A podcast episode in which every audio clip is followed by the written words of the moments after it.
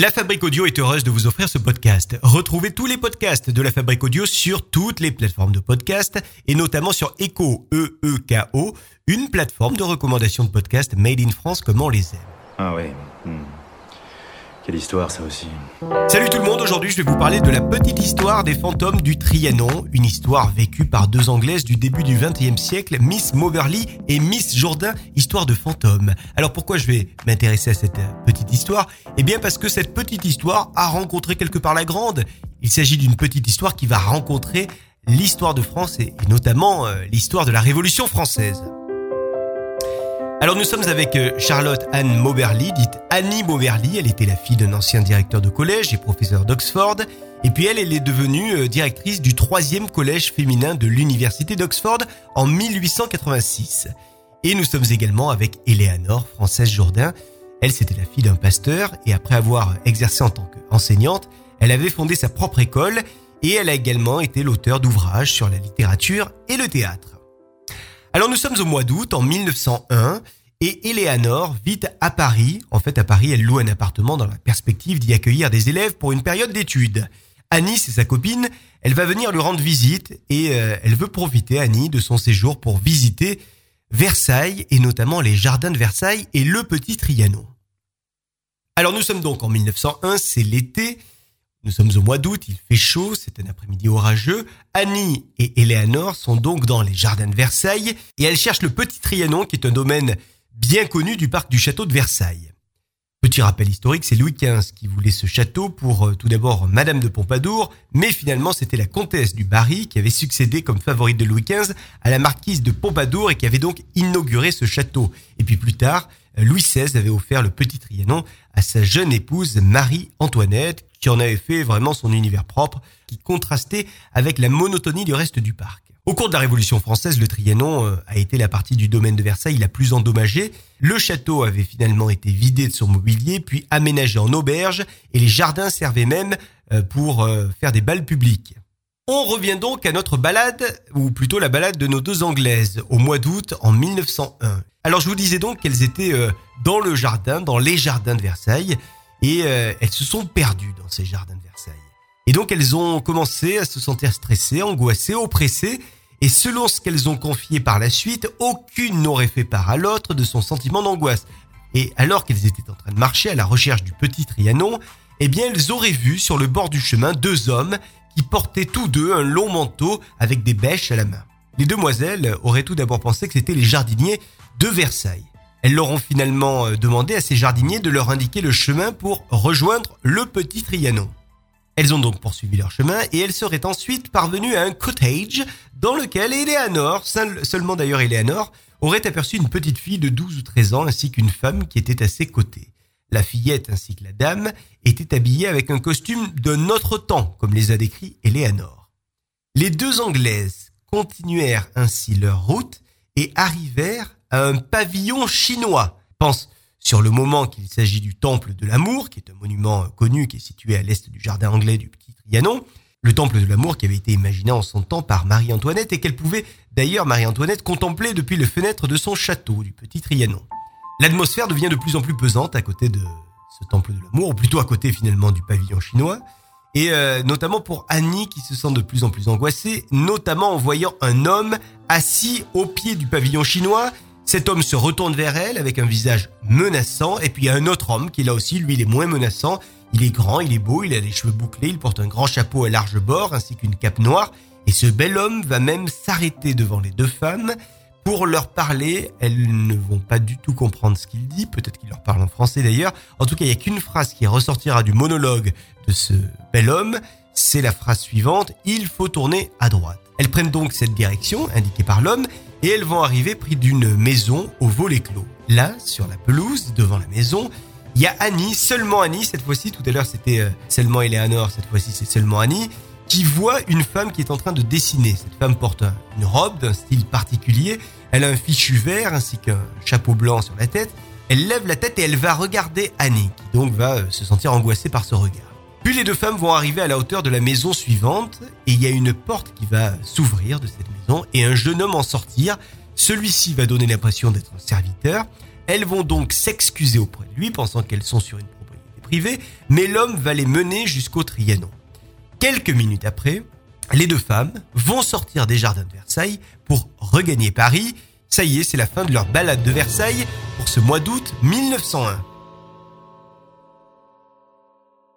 Ce n'est que quelques jours après, selon les intéressés, que mademoiselle Mobley va faire part à son amie mademoiselle Jourdain de son impression sur ce qu'elles ont vécu ensemble au Petit Trianon. Annie dit à sa copine qu'elle a eu l'impression que les lieux étaient en quelque sorte hantés. Eleanor va l'écouter puis lui confirmer elle aussi son impression de malaise lors de cette visite du Petit Trianon.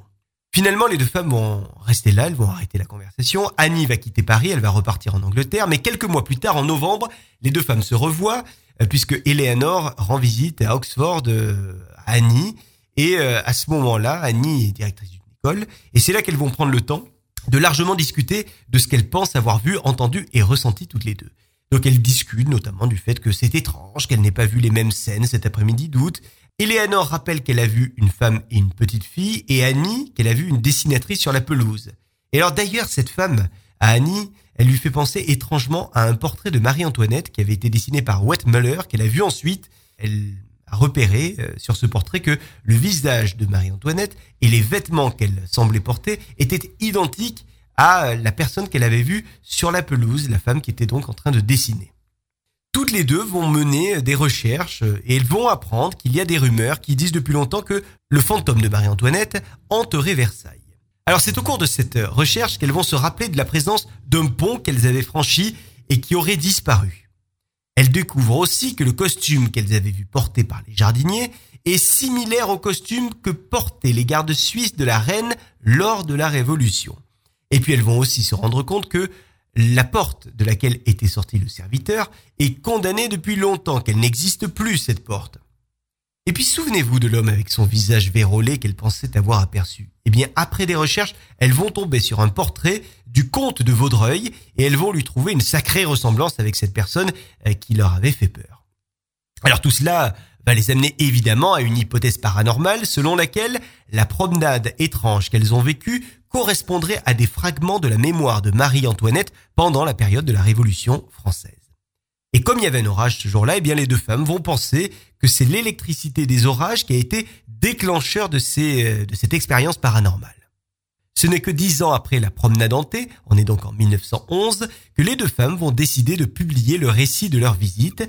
Elles vont présenter cela comme une recherche, elles vont même utiliser des pseudonymes et non pas leur vrai nom, à savoir Elizabeth Morrison et Frances Lamont, et elles vont intituler euh, cet ouvrage An Adventure, et ce dernier ouvrage va obtenir un succès important avec plus de 10 000 exemplaires vendus les premières années. Seulement voilà, il semble qu'il existe des erreurs historiques au sein de ce récit puisque de nombreux euh, historiens se sont penchés sur ces récits, vous vous en doutez. Et d'ailleurs, il y a un ouvrage qui tente d'expliquer le récit des deux femmes qui a été publié en 1959. Il s'intitule Les fantômes du Trianon. Il y a une préface qui est signée Jean Cocteau, il y a une introduction qui est signée Robert Amadou. Il existe d'ailleurs de nombreuses hypothèses sur cette histoire, et bien sûr certaines hypothèses voient plutôt cette histoire comme une histoire inventée, imaginée de toutes pièces, fabulée par les deux femmes. On peut rappeler quand même que lorsque les deux femmes ont visité le petit Trianon, il faisait chaud, très très chaud, et il y avait des orages magnétiques qui euh, sont, semble-t-il, favorables aux hallucinations. Et puis on peut imaginer aussi que les personnages que les deux femmes avaient croisés ce jour-là étaient des comédiens. Alors c'est vrai qu'il n'y a aucun spectacle qui avait été organisé, euh, programmé ce jour-là de 1901, mais euh, c'est quand même une possibilité qui existe, le fait qu'elles aient croisé des personnes qui étaient en costume et qui se sont moquées d'elles. Un historien, Guy a lui aussi mené des recherches, et lui, il y croit, à la, version des deux anglaises. Il s'est rendu compte qu'il y a un projet de construction euh, d'un kiosque d'aspect chinois qui avait été euh, imaginé en 1774 et que ce projet de construction euh, correspond euh, à la description qui a été faite par les deux femmes. Sauf que ce projet, il n'a jamais abouti et les deux femmes ne pouvaient pas, selon Guy être au courant de ce projet avorté. Guy Lambert va même aller plus loin en imaginant que ce qu'ont vu les deux femmes correspondrait plutôt à une période de Versailles plus ancienne, le règne de Louis XV.